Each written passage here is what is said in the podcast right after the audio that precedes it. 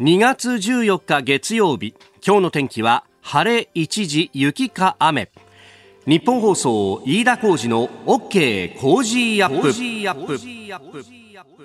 朝6時を過ぎました。おはようございます。ニッポン放送アナウンサーの飯田浩司です。おはようございます。ニッポン放送アナウンサーの新行市佳です。ニッポン放送飯田浩司の OK Cozy up。この後8時まで生放送です、えー、今日のお天気晴れ一時雪か雨。まあ、えー、昨日言われていたあようなね、えー、都心で8センチとかそういうようなことにはどうやらなってないのかなというのが有楽町日本放送の周りの風景であります、はい、まあしとしととねあの冷たい雨が降り続いているぞという感じ。日本放送屋上の温度計今1.6度となっていますがまあただあのこうねえー、都心の感覚で、えー、物を言ってはいけないと関東も非常に広いということもありますので、えー、今現状雪あるいは雨の様子どうなっているのか、えー、日本気象協会の森康介さんに聞いてまいります。森さんおはようございます。おはようございます。よろしくお願いしま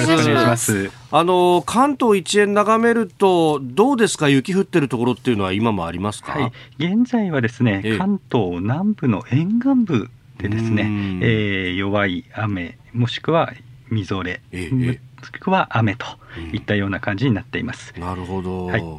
あのここまででどうですか？積もったところだとかっていうのはありますか、えーとですね、あの24時間、えー、5時までの24時間の降雪量、うん、雪の降った量を見てみますとはい、えーと、北部の山沿いの方で8センチから9センチぐらい降りまして、えー、埼玉県の秩父市でも4センチ、それから平野部でもですね、はい、えー、茨城県の水戸市で2センチ、えー、このため水戸では午前5時に2センチの積雪を観測しています。はいなるほど。ただこの時間になりますと北部の方ではほぼ雪やみぞれ、雨は止んできておりまして、えー、っと残っているのは南の方といった感じになっております、うん、なるほど。これから先警戒すべきことというのはどういったことがありますか？そうですね。もう雪や雨、えー、みぞれのでピークは超えつつありますので、はい、えー、っとこの後大きくあの雪が増えるということはございません、ん、ただ気温の方がですね、はい、今1度とか0度ぐらいで経過しているところが多くなっています、えー、えー、道路の方がですね湿っているところで、はい、幹線道路等は、えー、車通りがあったりしてあの凍っているところは少ないようなんですが、えー、山間部もしくは人の通りの少ないようなところ、はい、そういったところではちょっと凍結している恐れがありますので足元は十分注意していただきたいと思います。なるほど。わかりました。森さん、朝からありがとうございました。はい、失礼します。えー、日本気象協会の森康介さんとつなぎました、えー、続いて新宿駅の周辺日本放送報道遠藤達也記者が取材中です。今の様子どうでしょうか。遠藤さんおはようございます。はいおはようございます。おはようございます。今ですね新宿駅の南口、はい、雨に完全に変わっていますあのまあ、昨夜から少し雪ですとか、みぞれがまあ降っていたということだったんですが、まあ、この雨によってですね、この1時間ぐらいですべてみぞれも溶けてまして、ただ、その溶けたものがですね非常に滑りやすくなってまして、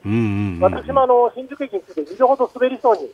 なりまして、本当に転びそうになりましたので、この後通勤時間帯に、ね、入ってまいりますので、えー、あの十分新宿駅とですね都内含めてですね、ご注意いただければとあの今、飯田さんからありましたけれども、本当にあの、昨日の段階で雪の降る量、降雪量が8センチというふうに言われてましたので、まあ、そういった意味では、この雪の降る量が少し少なかったということもありまして、うん、新宿駅に行き交う方々もですね皆さん、そういったほっとした表情をまあ、浮かべていらっしゃるというのが本当のところで、特に今日月曜日じゃないですか、えーえー、そういった意味でもですねやはり月曜の頭からこの雪の影響は嫌だなというのを思った方も多いと思いますので。正直皆さんほっとしているという表情が、まあ、新宿から見て取れますね、はい、どうですか、電車に関する影響とかも今日はなさそうですかね？そうですね。あのもちろんあの新幹線はですね平常運転4月から平常運転なんですが、はい、千葉方面の在来線にきましては、久留里線の久留里と上総亀山の間、またあの小湊鉄道が養老渓谷から上総中野の間の上下線で4月から運転を見合わせていると。いうような状況なんですが、はい、その他はですね特に影響は出ておらず、ですね施設も含めてほぼ平常運転といったような状況になっています。なるほど、まあ、3連休明け、なんとか、はい、あいつも通りの朝、ただ足元は注意という感じですね。いや、本当にこれ、滑りやすいですね、この後ご注意ください。はい、わかりました。えー、遠藤さん、どうもありがとうございました。ありがとうございました。はい、失礼します。えー、日本放送報道遠藤達也記者新宿駅から取材ということでありました。まああのべしゃべしゃのねシャーベット状になると本当にあれは滑りやすいもんね。そうですね。マンホールの上ですとかあの横断歩道のあの白い白線の部分大変滑りやすくなっていますので、ね、濡れてるだけでも滑りやすいからね、ね、そうですよね、えー、まあまああのいろいろこうね、えー、備えてそれがまあ空振りというか、えー、こうしたまあ思ったよりはという感じの時というのはまあ良かったねっていうのとまあそれからあのいろんなもの確認できたっていうのも一つ機会だったなというふうにまあ前向きに捉えて今週1週間も頑張っていきましょう。あなたの声を届けますリスナーズオピニオン、えー、この家工事アップはリスナーのあなたコメンテーター私田新業アナウンサー番組スタッフみんなで作り上げるニュース番組です、えー、ぜひメールやツイッターでご意見を寄せください、えー、6時半頃からは北京トゥデイズリポート北京2022冬季オリンピックレポーター荒井川裕二アナウンサーに現地から最新の情報を伝えてもらいます。そして7時台コメンテーターの方々を迎えてニュース解説。今日は元内閣官房参与で前中スイス大使。え現在は TMI 総合法律事務所顧問の本田悦郎さん、えー、取り上げるニュースですが日米韓の外相会談週末に行われております。そしてウクライナ情勢についてアメリカの1月の消費者物価指数、え、日銀の審議員、えー、今日はね指し値オペも予定されております、えー、それからあ自民党内の若手国会議員が積極財政議連を設立というニュースも取り上げてまいります。メールツイッターこちらです。メールアドレスは、コージーアットマーク 1242.com。アルファベットすべて小文字で COZY でコージーです。コージーアットマーク 1242.com。ツイッターは、ハッシュタグコージー1242。ハッシュタグコージー1242です。今週は毎日抽選で3人の方に、コージーオリジナルスマホスタンドクリーナーをプレゼントします。また、 Cozy up の番組ホームページにもプレゼントの応募フォームがあります。こちらからも応募ができますますので、ぜひご利用ください。いただいたオピニオン、この後ご紹介します。本音のオピニオンをお待ちしています。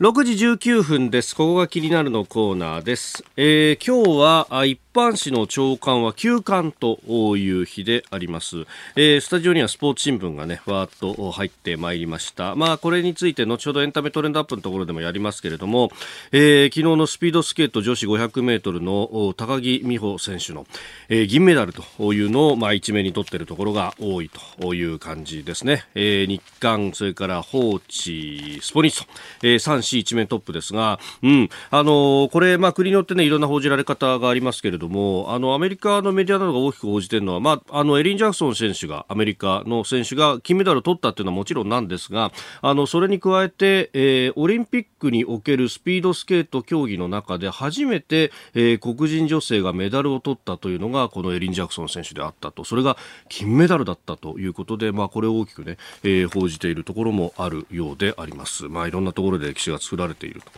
えー、いうところなんだろうなと思いますが、我らがデイリーはですね、ブレずに阪神ですね、えー、佐藤輝明選手が、えー、デスノック、矢野監督からですね、えー、むちゃくちゃノックを受けたみたいなことがね、えー、載っております。もう、守備頼むでというところもね、当然ながらあるというところで、まあ、あの、スポーツ新聞はこの程度ぐらいにしておこうかと思いますが、えー、気になるニュース、週末に動いたところでですね、えー、あの、岸田総理大臣が、あ羽田空港に、えー、行ったと。これ土曜日の午前中の話でありましたけれども、まあこれ、あの、航空業界が行っている職域接種、職場接種を視察をしたんだということでありました。まああの、航空業界ね、えー、コロナで非常に大変だという中でありますが、まああの、運輸業界どこもそうなんですけれども、ただ、えー、不特定多数のね、お客さんが入ってくるという中で、まあその方々と、まあ接する機会が多いという、まあ客室乗務員の方々であるとか、あるいは、えー、地上のね、グランドスタッフの方々であるとか、えー、いう人たち向けに、うん、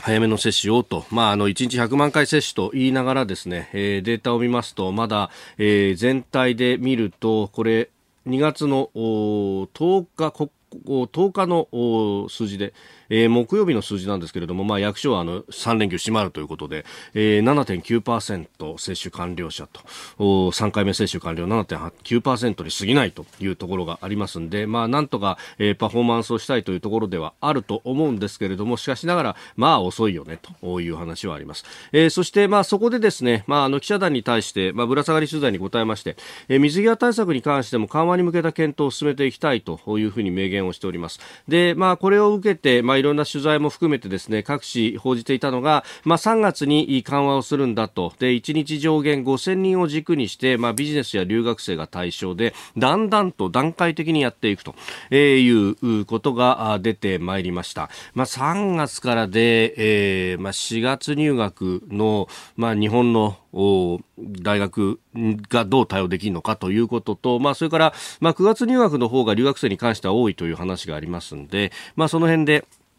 えー、9月に向けてというところだと、まあ、あなんとかというところなんですが、まあ、そうすると、おまあ、今年の9月はなんとかなるというところですが、そうすると2021年9月、2020年9月の人たちというのが、えー、丸々2年間影響を受けたというのがどこまで影響になっているのかというところです。あの、まあ、2年待たされた人がですね、じゃあ、あの、2022年の9月から入れますってなった時に果たして入ってくるのかと、まあ、あの、もうすでに日本でないところで、えー、留学、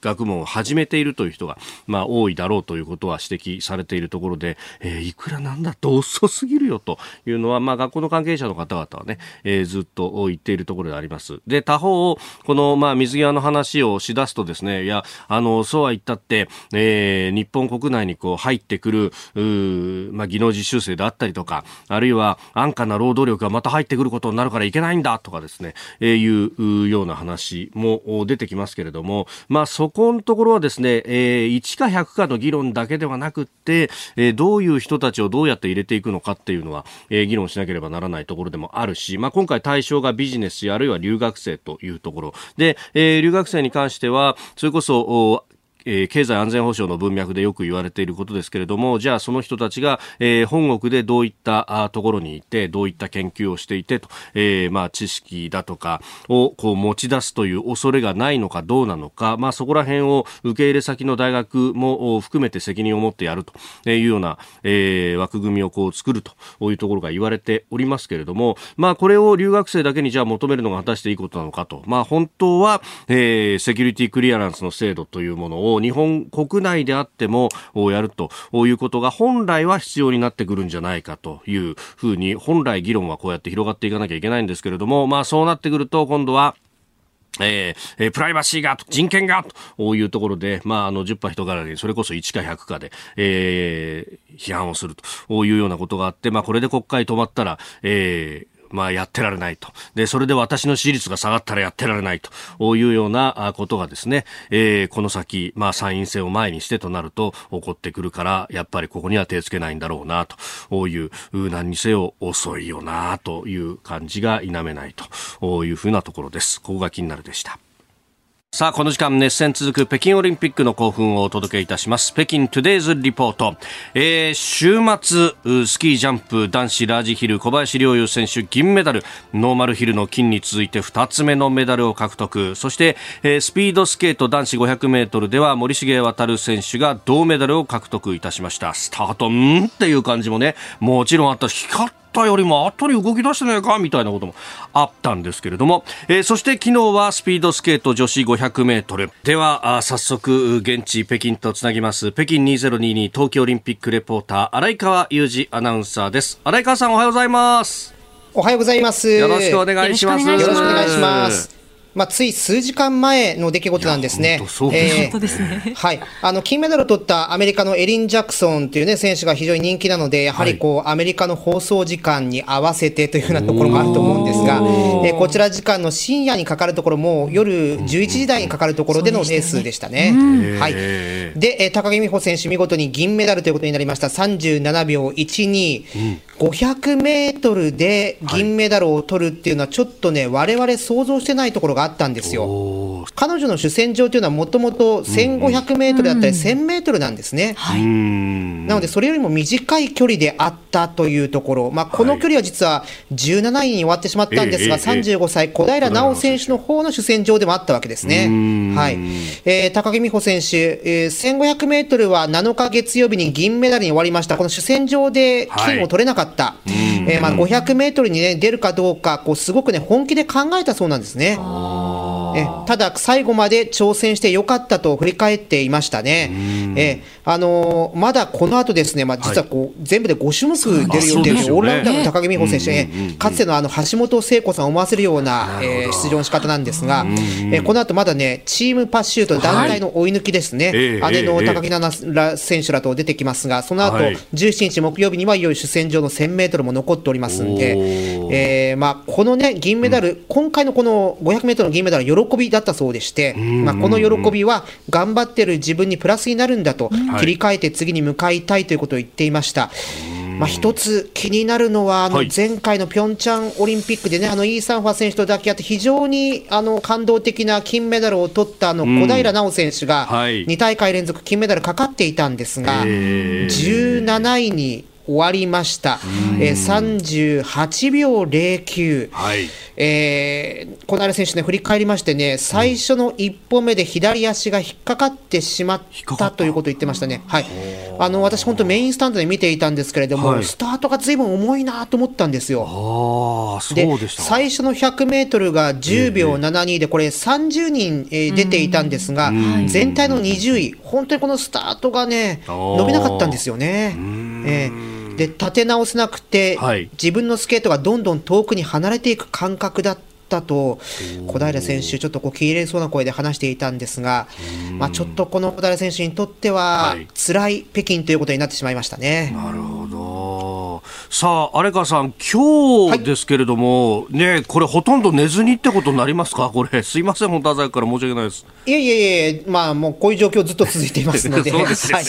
はい。はい。今日どちらに？この後、ははいい、午前中にあのスノーボード女子ビッグエア、まあ、鬼塚雅選手であったり、はいえーそして、えー岩渕麗楽選手であったり、そして村瀬心椛選手、17歳ですね、この辺り出てまいります。予選が今日は行われます。それから山へまた移動しまして、張家口スキージャンプの男子団体、はいまた小林陵侑選手ね、えー活躍見られるかどうか期待です。なるほど。いやー、すごい山は寒いらしいですね。ちょっと気をつけて、荒川さん。はい、はいマイナス20度いくらしいです。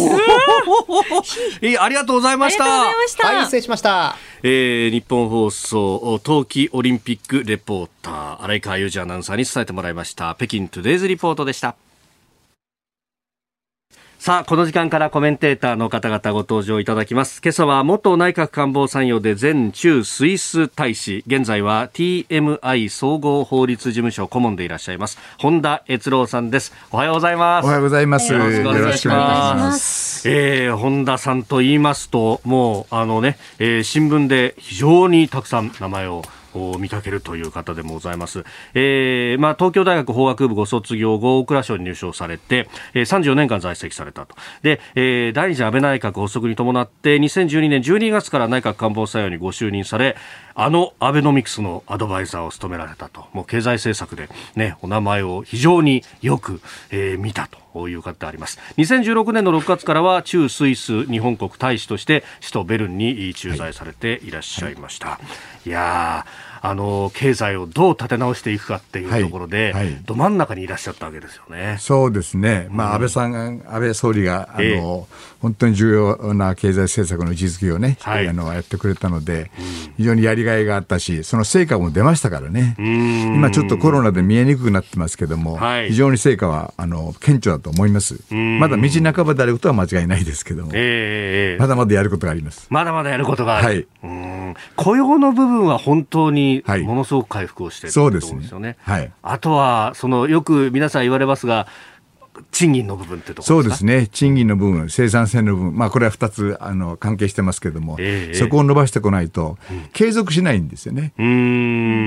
まあ、賃金も徐々に徐々に上がってはきてるんですけども、はい、やはり正規、非正義の差とかですね、格差の問題、それからまあいろいろとそれに付随する問題がまだ解決すべき問題って残ってるということですね。えー、今日はあその辺、まあ、コロナ後も見据えながらあ経済政策についても詳しくお話をいただこうと思っております。8時までお付き合いいただきます。よろしくお願いします。お願いします。お聞きの配信プログラムは日本放送飯田浩司の OK コージーアップの再編集版です。ポッドキャスト YouTube でお聞きの皆さん通勤や移動中に最新ニュースを押さえておきたい方放送内容を少しでも早くお聞きになりたい方スマホやパソコンからラジコのタイムフリー機能でお聞きいただくと放送中であれば追っかけ再生も可能ですし放送後でも好きな時間に番組のコンテンツを自分で選んでお聞きいただけます。ポッドキャスト YouTube に盛り込まれていないコンテンツや最新ニュースと気象情報スポーツの結果やエンタメ情報リーダーアナウンサーとコメンテーターとのフリートークさらに医師が週替わりで登場健康や病気の治療法を伺う早起きドクター。さらに肌道子さんの「いってらっしゃい」黒木ひとみさんの対談コーナー「朝ナビ」など盛りだくさんです。ぜひ日本放送のエリア内でお聞きの皆さんラジコラジコのタイムフリーでチェックしてみてください。では7時台最初に取り上げるニュースはこちらです。日米韓外相会談を開催。日本、アメリカ、韓国の3カ国の外務大臣は12日ハワイ・ホノルルで外相会談を行いました。共同声明では台湾海峡における平和と安定の重要性を強調。中国を念頭に現状変更を試み緊張を高めるいかなる一方的な行動にも強く反対すると表明しております。日米韓外相会談は去年の9月以来ということで、まあ、林外務大臣が出席して行うのは初めてということでありました。アメリカはブリンケン国務長官。韓国はチョン・ウィヨン外相が出席しております。さあ日米韓の外相会談北朝鮮を睨みながらというところのようでしたけれども本田さんどうご覧になりました？そうですね。あの日米韓は常に連携をするというところは非常に大事なんですけれども、あのまさに日えー、中国と台湾との関係ですね、はい、これはあの後ほど話題に出てきます、えー、ロシアとウクライナの関係と似たところもありまして、はい、やはり何が正しいかという筋を通すという中で、まあ、対応は現実的にということなんですけども、その筋が大事だと思いますね。うん。筋の部分というのは、やはり自由で開かれた。自由開かれた民主主義ですね、それをいかにして、えー、貫徹するかとい。う中で、はいまあそうは言っても、実際世の中はいろんな事情がありますから、どういうふうに対応するかっていうのは現実的に対応しないといけませんけども、はい、原理原則は守るべきだと。いうことですね。世界が見てますからね。うん。これね、あの、確かにウクライナの話が出てきて、はい、そしてまあ中国でオリンピックが行われているという中で、はいはい、まあ、あの、そこの部分で、えー、中国がじゃあ南シナ海であるとか、あるいは尖閣諸島をめぐってどう動くかっていうのが、ちょっと議論として後ろに下がった感じがあるんですが、ええ、まあ、日本としてはこれを怠っちゃいけないわけですよね。そうですね。あのオリンピック開催中っていうのはちょっと特殊な期間なので、まあ、例えばあのウクライナの問題でもあのオリンピック中は動かないんではないかとい。う話もありますし、はいえー、まあ、オリンピックはスポーツ競技にね、あの集中するとスポーツに政治を持ち込まないということが正しいのかもしれませんですね。ただまあ、前回の北京オリンピック、はい、もありますから、油断はできないです。えー、2008年、はい、まあ確かにその時に、えー、じゃあ、中央あ、ね、はい、ヨーロッパ中央で何が起こったかっていうと。そうですね。あの、まさにロシアがね、新冷戦と言われるような南、えー、アブハジア、南オセチア、アブハジア地域に侵攻しましたから、あの、いろんな隙間を乗ってきます、可能性がありますので、そこは要注意。ですね。うんでこれ、まあ、あの日米韓と言いながら、やっぱりこうやって中国の、まあ、はい影をこう見ながらやる形になりましたが、はい。はい、あのまあ、中んずく日本としては、これ、やっぱり経済力がないと対抗はできないというふうに思っておいた方がいいですよ、ね、おっしゃる通りですね、うん、あのやはり経済バランス、はい、経済だけではないんですけど、国力のバランスというのは非常に重要なんですね、えー、バランスオブパワーですね。ですから今までは、まあ、あの中国、日本が非常にバランスをしていて、まあ、あの韓国もバランスしていると、そこにまあ巨大なアメリカがあのいらっしゃるということなんですけども、やはりあの最近この10年、15年、はい、日本の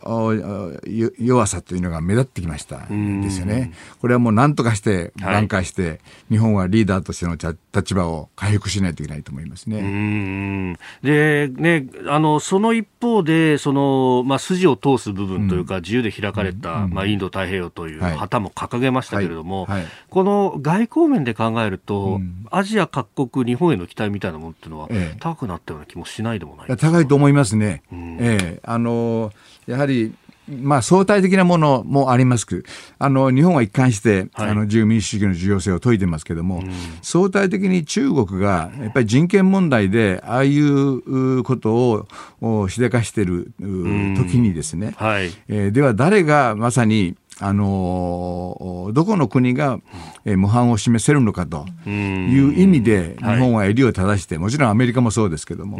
あの世界に示していくということが非常に重要ですね。うん。まあ、そのあたりでね、はい、え人権に関して懸念があるから、はい、外交ボイコットをするんであると、はい、まあ、そういう意思表示を西側各国していく中で、今回の日本の対応っていうのはどうでしたか、あのやはり対応は現実的にっていうこともありますので、あの中国もありますが、まあ、今回のウクライナもですね、うん、あの対応については、まあ、私なりの意見もあの持っているんですけども、やはりでも中国の場合にはあまりにも人権侵害がひどいのではないかという気がします。私もあの中央アジアで、はい、カザフスタン、ウズベキスタン、トルクメニスタン、アゼルバイジャン、えー、キリギス、あの辺で働いてましたので、はい、もう新疆ウイグルすぐ隣なんですよ。はい、で、私の同僚にも、えー、新疆ウイグル生まれ育ちの女性があのいましたし、彼女はまあ中国のパスポートを持ってるんですね、中国領だから。だけども教育はアメリカで受けたと。だけどど、心の中は完全に中央アジア、イスラム教なんですね。そういう人たちはもう激しく中国のことを憎んでいるということなんですね。そういうあの非常に複雑な文化的背景、歴史的背景を考えないといけないという気がしますね。もう今に始まった話じゃないんですよ。えー、まずは、まあ、日米韓外相会談、そして、えー、アジア情勢というところをお話しいただきました。おはようニュースネットワーク。取り上げるニュースはこちらです。ウクライナ情勢米ロ首脳が電話会談。緊張が続くウクライナ情勢をめぐってアメリカのバイデン大統領とロシアのプーチン大統領は12日およそ1時間の電話会談を行いました。会談後アメリカ政府高官は記者団に対し両首脳は対話を継続していく方針を確認したものの議論は平行線をたどったと明らかにしました。えー、ウクライナ情勢緊迫ということでアメリカも含めてですね、まあ、各国自国民に対してよというふうにも呼びかけが進んでおります。はいあの各国の大使館の職員も退避命令を出して、はい、もちろん。あの国民一般に退避命令が出てますけども、はい、まあかなり緊迫しているという感じですね。で、やはりこのこの問題を考えるときには、はい、あの、力による現状変更を許さないという国際法の観点、はい、えー、人権、民主主義を守るという筋を通すという話と、なんでそういう問題が起こってきたのかという現実的な歴史的な背景ですね、はい、両方考える必要があるというふうに私は思いますね。で、もともとウクライナというのは、私もソ連時代のモスクワに住んでおりましたけども、まあソ連の、ソ連というか、ロシアの兄貴分なんですね。先にキエフ公国ができたんですね。はい、で、その後でモスクワ大公国ができましたので、歴史的にはキエフの方が兄貴分ですけども、力ははるかにモスクワの方が強いので、あのそこは複雑な感じになるんですけども、非常に文化が似ている、言葉も似ているということなんですが、ウクライナも東半分と西半分ではかなり文化が違いまして、西半分、まあ、キエフを含むヨーロッパに近い方ですね、はい、これはかなり西側に近いです。で、東半分はもう完全にソ連と一体化してますね。で、はい。で、まあ、今回、あの、ロシアが、はい、あの、まあ、侵攻するかもしれないと言われているのは、主に東側、まあ、キエフまで入ってくるかどうか分かりませんけど、主に東側。であの2014年にクリミア半島を、はい、ソ連がロシアが占拠しましたけども、はい、その時も単に占拠したわけじゃなくてまず住民投票をやって、住民のあの考えを聞いて、はい、それでまあ8割9割方賛成を得たところで、うん、えそれロシアの実効支配が入っていったということでもともとクリミアはソ連ロシアのもんだったんですよ。っていうのはあのソ連ですからどこの国に属していようがソ連はソ連ということで、フルシチョフはプレゼントしちゃったんですよね。自分の出身だったんですよね。そうですね。ええだから、その、ソ連が分割分割した後でですね、しまったと。えー、あれは、あの、プレゼントしたんだけど、もう戻ってこないかもしれないということで、ただ住んでる人はほとんどロシア人なんですね。言葉もロシア人だし。だから住民投票でああいうふう形になって、はい、で、まあ、あのーミンスク合意っていうベラルーシちょっと北にあるところで合意があって停戦協定が停戦協定が結ばれたんですけども、はい、まあ、今回もですね、うん、あの東半分っていうのはやっぱり、えー、モスクワと同じ経済圏に入ってますのであのロシアの産業連関が非常に密接に結びついてるんですね。ですで住んでる人もかなりロシア人ですし、まあ、そこは、えー、うまい方法をですね、はい、あの考え出す必要があると。少なくともロシアのギリギリまでですね、はい、ネイト、NATO ですね、うん、NATO の勢力が国境を接するところまで来ると、これはなかなかかえって平和構築難しくなるかもしれない。あの、ウクライナの人には大変申し訳ないけれども、ある程度の干渉したらやっぱり必要なんですね。それがベラルーシであり、ウクライナであり、グルジアであり、あの縦の線というのは、あの、まあ、平和を維持するための、はい、一つの装置かなと。ただまあもちろん民主的にやってほしいですけども、そういうところがあって、うん直ちに NATO がですね、はい、えー、どんどん勢力を拡大していけば、それで平和は構築できるというのは単純すぎると思いますね。うんまあこれ、ロシアとしては、もう、軍勢を見せつけて、プレッシャーをかけるだけかけて取れるものを取っていこうって、まあ、そういうようなところはあるわけですかね。でしょうね。ええ。まあ、あの訓練やってますけども、はい、相当実戦に近い訓練、激しい訓練をしてますので、デモンストレーション効果は期待してるんでしょうね。で一方、そのアメリカサイドは、まあ、早々にこの経済制裁でいくんだとい。うような話を出してきてますが、これがどこまでいくかですね、えそうですね、まあ、経済制裁は本当に進行したら経済制裁は絶対するんですよね。あのいくら歴史的な事情があっても、これは国際法を踏みにじるものであることは間違いないですし、国境というのは一回決めたものは大事にしないといけないということで、経済制裁はやってきますけども、さあ、どういう経済制裁が効くのかと、っていうのは、やっぱりあのヨーロッパはですね、はい、特にエネルギー、天然ガスはロシアに依存してますので、ドイツは55%以上の天然ガスは、このパイプラインで来てるんですよね。ロシアから。ロシアから。まあ、今、はい、ノルドストリーム2っていうのが、えーえー、あの、バルト海を通ってきてますけども、もうすぐ、あの、操業が始まりますけど、うん、EU 全体としても4割近く、ロシアのエネルギーを使ってますので、うん、あのエネルギーを仮に止めたと、はい、あるいはドル払いの決済を止めた場合に、うんうん、かえって西側に被害が被る可能性はあると、相当返り血を浴びるということになると思いますね。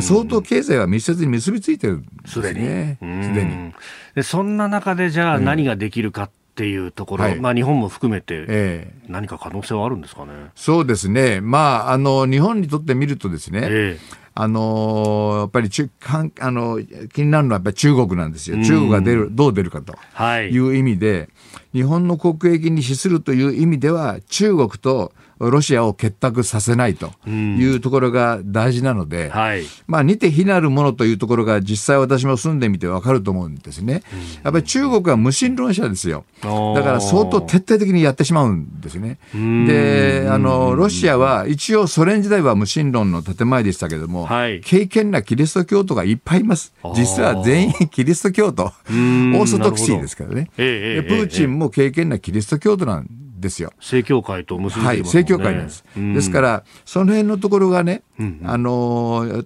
人間に対する態度という違いに現れてくる、はい、まあ、あのロシアもああいう国ではありますけど、権威主義的な国ではありますけれども、はい、中国のようなあからさまな独裁体制は取っていない。ですね。一応民主的な手続きを踏んでますから。はい、ただまあ、あの、確かに権威主義ではありますけども、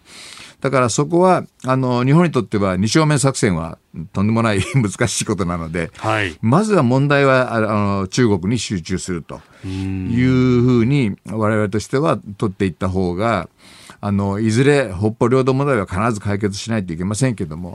台湾問題と北方領土問題、尖閣問題、全部同時に解決するのは無理ですので、えー、今は我々にとっては大事なのは、はい、あの中国との問題ということだと思いますね。えー、そしてもう一つ用意していたニュースがアメリカの1月の消費者物価指数ですが前の年の同じ月と比べて7.5%上昇ということでありました。およそ40年ぶりの高水準だとアメリカインフレがすごいぞみたいなことが言われてますが本田さんどうこれ分析したらいいですか？はい。あのー、やはりえー、コロナ禍でい。ろんな供給制約があると思います。はい、で、まあ一番大きなのはサプライチェーンが分断されたとい。うところで、で、えー、いろんなその物資が入ってき、まあ半導体を含めてね、入ってきにくくなって、製品価格が上がったということと、それからエネルギーですね。はい、で、あの、急速に各国とも需要が増えてきましたので、はい、エネルギーに対する需要が世界同時にまあ、戻ってき始めたというところで、えー、タイトが需給がタイトになってきたと。はいしかもその地球温暖化問題で供給を絞っているというところがありますので、はい、えー、特に炭素を含むような石油天然ガス、石炭については厳しくなっているという反面、うん、やっぱりアメリカは消費の国だなと、えー、コロナが収まればですね消費が急速に戻ってくると、はい、ペントアップ需要っていうやつですね、えーえー、今まで我慢していったものが爆発する、需要爆発するということが起こりやすい国なので、今までは供給力が十分になるときは、需要が上がってくると供給力も上がったんですね。ところが供給制約がある中で需要が上がってくるとすぐ天井にぶつかるので、これが7.5までいってしまったというところがあります。ですから、あの、コストプッシュとディマンドプル、はい、コストが上がってるのでインフレ率が上がると。でも、需要が高まってきたのでインフレ率が上がる。両方重なってますので、なるほど。あの、舵取りは非常に難しいと思いますが、うんうん、需要が上がってきてるのは間違いないので、はい、そこはやや金利上昇局面に入ってきてるなということで、うん、FRB は金利を上げ始めるでしょう。はい。もう来月にも1回目の利上げがあるんじゃないかと言われてますね。はい、はい、そうですね。なるほど。もしかしたらペース上げるかもしれませんね。ああ、これね、需要を殺さないようにしながら、はい、でもインフレ率はちょっと抑えたいっていうのは非常に難しいですね。難しいです。ブレーキとアクセル両方踏まなきゃならない。そうなんです。で、これ、供給力がずっと抑えられてると、最悪のケース、スタグフレーションというのが、非常に難しいのが入ってくるんですね。不況下のインフレ。はい。これは、あの、ケインズ政策というか、財政金融でいかんともしがたいところがあって、元から、原因を元から立たないとなかなか解決できないというところが、はい、多いと思います。続いて、教えてニュースキーワードです。日銀審議委員日本銀行の黒田総裁が今月8日毎日新聞のインタビューに応じました。世界的にインフレ懸念が強まっていますが黒田総裁は日本の場合消費者物価が大きく上昇する可能性は極めて低いと指摘。2022年度23年度に2%になると考えている政策委員はいないと述べました。えー、毎日単独インタビューが先週載っておりました、まあ、足元の経済、そして審議員人事も、ね、あるという中ですがまず本田さん、足元の経済についてなんですけど、はい、アメリカのこの物価上昇率に煽られるように日本でもインフレが始まってるんだというような論調もありますけれどもこれどう見たらいいですか？あの日本のインフレは、はい、あの私はえー、モメンタムっていうか、はい、あのそちらに行こうと2%の物価安定目標に行こうという勢いは全く消えてしまったわけではないですが、はい、非常に弱いです。弱い、はい、それで、あのよく言われる、えー、コアコアっていう、エネルギーも除いてしまった値、はい、エネルギーと生鮮食料品、はい、除いた値だとほぼゼロ。でエネルギーを入れると0.5ぐらいですね。でただし、直近足元今2月ですね、見ると、はい携帯電話値下げ、値下げ効果っていうのがあるんですね。はい、で、携帯電話の値下げは去年の4月から起こりましたので、ちょうど1年経ったら、その効果が剥げ落ちるんですね、はい、対前年と比較しますから、もう、去年も4月もすでに上がってれば、これ今上がったってゼロになりますから、はい、だからまあ3月で終わりなんですけど、この携帯電話の値下げ効果が剥げ落ちた後ですね、はい、やっぱり一時的に上がります。もしかしたら1%ぐらいまで上がるかもしれません。でもこれはあくまでも特殊効果が剥げ落ちたという状況で、はい、本当にディマンドプル、需要が元気よく、あの、ムラムラっと来てですね、さあ物を買おうかとかいろいろ消費者が動き始めた結果そうなったかというとそうじゃないんですね。ですから、まあそれも一部あります。期待してます。はい、あの日本もアメリカほどじゃないにしてもペントアップ需要は出てくるでしょうし、えー、まあこれからオミクロンの動向によりますけどね、急速にあの収まっていけば需要が出てくると。いうことは期待したいんですが、はい、それがどこまで続くか、まあ、普通は言えば、この携帯電話の特殊要因が4月に剥げ落ちて、はい、で1回ぐっと上がるんですけど、えー、その上がったところの 1%, 1というレベルを維持するためには、ディマンドプルを続けないといけないんですけど、それほど強くないんじゃないかと、そうするとじわじわじわじわ落ちていく可能性があると。いうことで、あの黒田総裁がですね、22、23年度に2%になると考えている人がほとんどいないということで、まだまだ日本のペントアップ需要は弱いんじゃないかなと。なるほど。いうふうに考えておられるんでしょうね。私も同感です。残念ながら。まあいろいろあの理由はあるんですけども、えー、まあアベノミクスで始めて、えー、10年経つんですけども、はい、まあ、消費税増税2回やってしまったということと、それから、まあ、私も少し見落としたところがあって、非常に残念なんですけども、はい、毎年毎年財政は緊縮に向かっていたと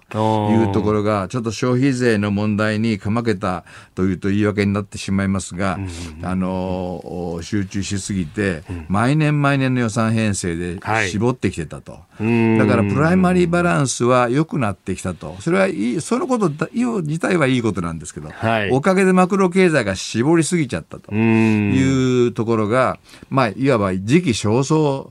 だったんですね。もっと経済が安定してから絞ればよかったんですけど、はい、毎年毎年絞ってたというところが今じわじわ効いてきてるような気がして、他の国と比べると、はい、え物価上昇率、あるいは経済回復率が遅いというのは、そういうところに来てるんじゃないかなという気がします。ですから、あのこれからね、はい、あのまあ、岸田政権で、まあ、新しい資本主義とおっしゃってますけども、はい、あのそんなに全く何も新しい資本主義がどっかに存在して、それを見つけてくるっていうのはありえないので、やっぱり基本的にはアベノミクスが積み残した点、はい、特に第3の矢の成長戦略を充実していくというところで、政策の継続性を保っていくんではないかという気がしますね。そのためにやっぱりマクロ政策は成功させないと、はい、ミクロまでなかなか移れないんですね。でそのためにはあのリフレ派、はい、あの本来の2%の物価安定目標を早く回復しようと、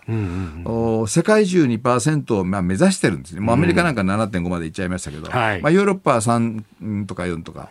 で、元気よく回復してるんですね。その中で日本だけが、まあ、0.5とか0とか そういう数字で停滞しているので、はい、早く少なくとも2までは戻そうということを考えている人はリフレ派って呼ぶんですけども、はい、だんだん減ってきたんですね、日銀の審議員で。で、今、あの、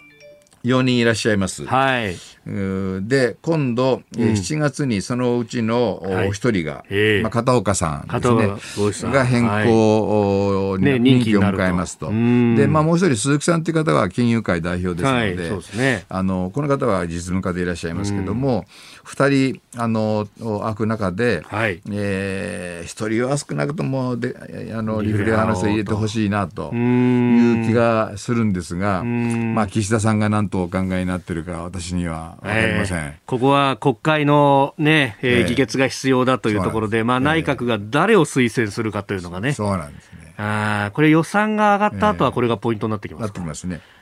4月以降に国会出ると思います。うんえー、そして、まあ、あの、マクロの経済政策について、後ほどスクープアップのゾーンでもまた詳しくお話しいただこうと思っております。はい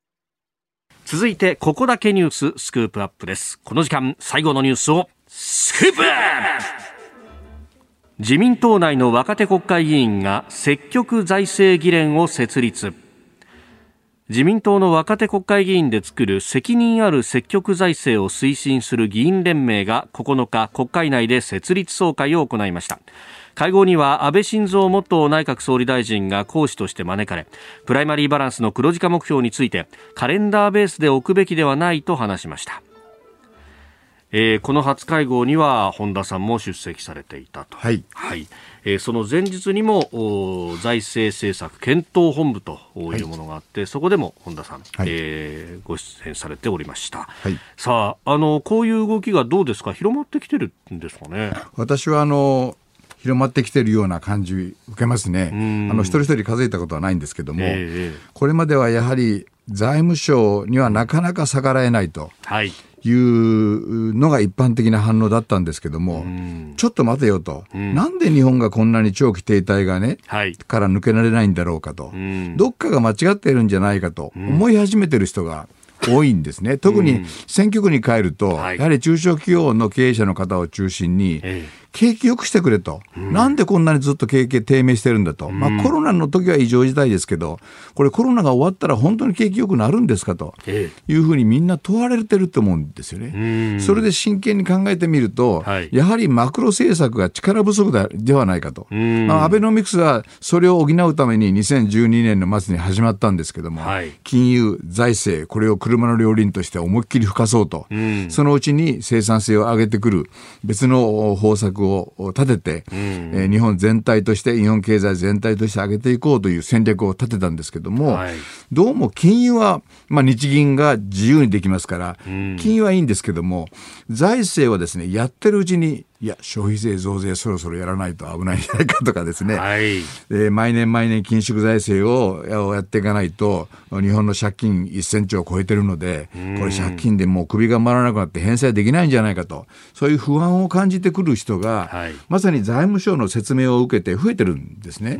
まあ、そういうことは全く心配いらないんですけども、あのそういうあの財政当局の考え方に引きずられている人が多い多かったんですけども最近は真剣に考え始めて徐々にやはり政策的に手を打とうと、はい、どこが間違っていてどこが正しくて今後どうしていくべきだと。いうことを真剣に考える方が増えてきたので、特に若手の方ですね。さっきおっしゃった若手議連の会、はい、積極的なその財政支出を促進する若手議連の会ですね。この方には非常にあの熱意のある方がいらっしゃって、はい、もちろん自民党の成長の方も、検討本部の方も活発な議論をしたんですけども、非常に有益な議論だったと思いますね。結局、その、まあ、緊縮でいくと、経済全体がどんどんこう縮小均衡に陥ってしまうという、はい、見かけ上はいい数字が出るかもしれないけれども、うん、全体として貧しくなってないかって、やっぱりそこの危機感があったりするわけですかね、そうですね、やはり最大の問題は、賃金が上がらないということなんですね。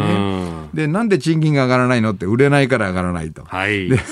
売れないから上がらない。で、投資もしないと。だからまた売れないと。いう悪循環がずっと続いているんですね。ただ、あの、アベノミクスのおかげで、はい。あの物価が毎年毎年減っていくと、減少していくという状況はもうないです、脱出しました、ですから、かろうじてプラスにはなってきてるんですけども、貨幣にはいろんな機能がありましてね、はい、これ、物を買うというのは貨幣で、お金で買いますよね。これ一番重要な機能なんですけど、もう一つはこう、貯めておくという機能があるんですね。これを10年、20年先のために、この1000万を貯めて貯金しとこう、定期預金にしとこうと。これも重要なお金の機能なんですね。で、その後者の貯蓄機能ですね。これが発揮しすしすぎちゃって、デフレですから、どんどんどんどん物が安くなっていくので、10年後にはもっと安くなっているだろうと。今誰も買わないんですね。貯めといた方が得だだろうと。思っちゃう。思っちゃう。でも、それだと経済が破壊されるんですね。はい、誰も買いませんから。えー、からお金っていうのは、そもそも単なる紙か金属ですから、使わないと意味がないと、使ってくれというところを、人間のマインドの変化ですね、はい、人間の気持ちの変化、うん、これあのよくケインズはアニマルスピリットって呼んでますけど、はい、お金を使って新しいプロジェクトをやってみようと、えー、それで生産性を上げてみようという、うん、失敗するかもしれませんと。だけどやらないと経済良くならないんですよね、だからそういう精神を元に戻すというか日本人もともとアニマル精神ありますので、はい、世界に冠たる技術を日本持ってましたので、はい、それをあのもう一度日本に取り戻そうと。いうので始まったのがアベノミクスですね、うん、で非常にいい成果を上げたんですけども確かにインフレ率まだ2%の物価安定目標に到達してませんが、はい、ただ労働市場は非常に良くなって、うんうん、就業率まあ、あの職種を選ばなければですね、はい、どの仕事でも良ければ必ず仕事は一人一つあります、うん、それから学生の内定率もほぼ100%に今近いんですよね、うん、明らかに良くなってます。それをちょっと今コロナで隠れてますけども、はい、コロナが収束をすれば一段落をすれば、うん、再びアベノミクスをバージョンアップしてですね、はい、えー、アベノミクスバージョン2でいきましょうということをやったのがこの会で。非常に有益だったと思いますね。うん。まあ、本当、経済、ね、財政と、はい、そして金融の両輪でって先ほどおっしゃいました。はい、で、そこの部分で、はい、この、あの、先ほどの物価の話で、物価が上がってきてるんだから財政吹かしたりなんかしたらもっとインフレになっちゃうっていうふうに言う人がいるんですが、うん。うん、ここ、日本に関してはどうですか、うん、その心配？全然上がってこないんですよ。上がってこないから心配してる、むしろそっちが心配。そっちの方が心配で、あの、本当はね、例えば2014年、アベノミクスが始まって1年ちょっとの時消費税を5から8に上げたんですね。はい5%から8%にするっていうのは、無謀としか言いようがないですよ。世界中でこんなことをやった国ないですよ。3%の消費税をね、一気に上げるっていうのは、消費者にとってどれだけショックかということですよね。給料、はい、あの、名目の給料も上がらないしね。で、デフレだから、まあ実質上がってるかもしれないけど、あんまり慰めにもならない。そこに消費税をボンと3%上げるんですから、みんな大変な苦労しますよね、うん、そういうことはやってはいけない、うん、で、まあ、2019年10月にね、はい、もう一回上げましたよね、8から10に上げましたよね、えー、まあ、これは軽減税率ついてますけども、はい、そういうことはいつかはやればいいと思います、うん、完全雇用で、はい、もう経済がフルにね、回ってる時は増税に耐えられると思いますけど、今やってはだめなんです、その途中経過なんですよね。それをまあ、やってしまったと、はい、で私自身の反省もあるんですけどもあんまりにも消費税増税が大問題なので、そっちの論争に参加しすぎちゃって毎年毎年じゃあ財政どうなってんのというところちょっとおろそかになったのは否定できません。でよくよく見るとですね、はい、毎年占めてるんですね財政。えー、というのはあの景気よよくなって少しずつ良くなってますから、税収が増えてくるんですよね、増税しなくても税収増えるんです。で歳出はカットしてるんです。これはもう財務省はまさにあの、プライマリーバランス黒字目標を持ってますから、はい、財務省としては賢いんです。でも、日本経済全体として見ると間違ってるんですね。チャンスに全然出さなかったわけですもんね。そうです。うん、あの、もし自然増収で上がってくるんだったら、その分税収使ってくれと。はい、一回戻してくれと。市場に戻すと。戻す。経済が安定するまでは戻してくれと。うんそうすればよかったんですけども、そこはちょっと、やや、あの、おろそかになったところが、否めません。で、今もみんな気がついてますので、えー、そこは財政は今は緊縮しないようにということで、一番あの財政がいいかどうかと、はい、を見る指標はですね、うん、債務残高、今1000兆を超えてますけど、はい、債務残高を GDP、日本の国民所得全体を足したもんですよね。はい、それで割った値ですね。これ債務比率って呼んでるんですけど、うん、債務比率が発散するか、うんうんうん収束するか、はい、まあ、これも収束ですけど、収束してれば問題ないんです、うんうんうん、発散しちゃうと無限大の将来には無限になりますので、はい、どっかで破綻しますね、えー、でも収束すると、一応収束これ前金線って言うんですが、えー、収束するところで無限に行ったってそこで止まるんですよね。でも無限に行ったところで止まってもこの止まったところのインフレ率が5%じゃ困るんですよ。せいぜい3%までに抑えると、はい、いうことはちゃんと見てないといけません。ですから、あの債務比率、債務残高の対 GDP 比と、それからインフレ率、これをよく見ながら、まあ2%を超えてきたら要注意、はい、3%これ物価安定目標ですから。でもオーバーシュートコミットメントっていうのをやってましてね、はい、少しオーバーしてもいいよと、うん、だから3%までいったらねちょっと締めないといけないと。それは間違いないです。でそれさえ見てればね財政は心配いりません。この時見るその物価上昇率はコアの数字で見ますか、うん、基本的には、あのー、コアコアでねえ見てもいいんですけども、はい、日銀はそこははっきりおっしゃらないで、うん、総合的に判断する、うん。はい、あの総合指数コアコア、コア日銀コアいろいろ種類ありますけども、まあ、あのいろんな観点から見ながら最後は日銀が判断しますと、大体すべての指標が2%ぐらいで安定してくるように、人間のマインドがそこで安定するように運営していくというのが鉄則です、なるほど。まだまだやる余地はいっぱいあるぞということですね。はいえー、今の財政そして経済の状況についてお話しいただきました。以上ここだけニューススクープアップでした。今朝もポッドキャスト YouTube でご愛聴いただきましてありがとうございました。飯田浩二の OK コージーアップ東京有楽町日本放送で月曜日から金曜日朝6時から8時まで生放送でお送りしています。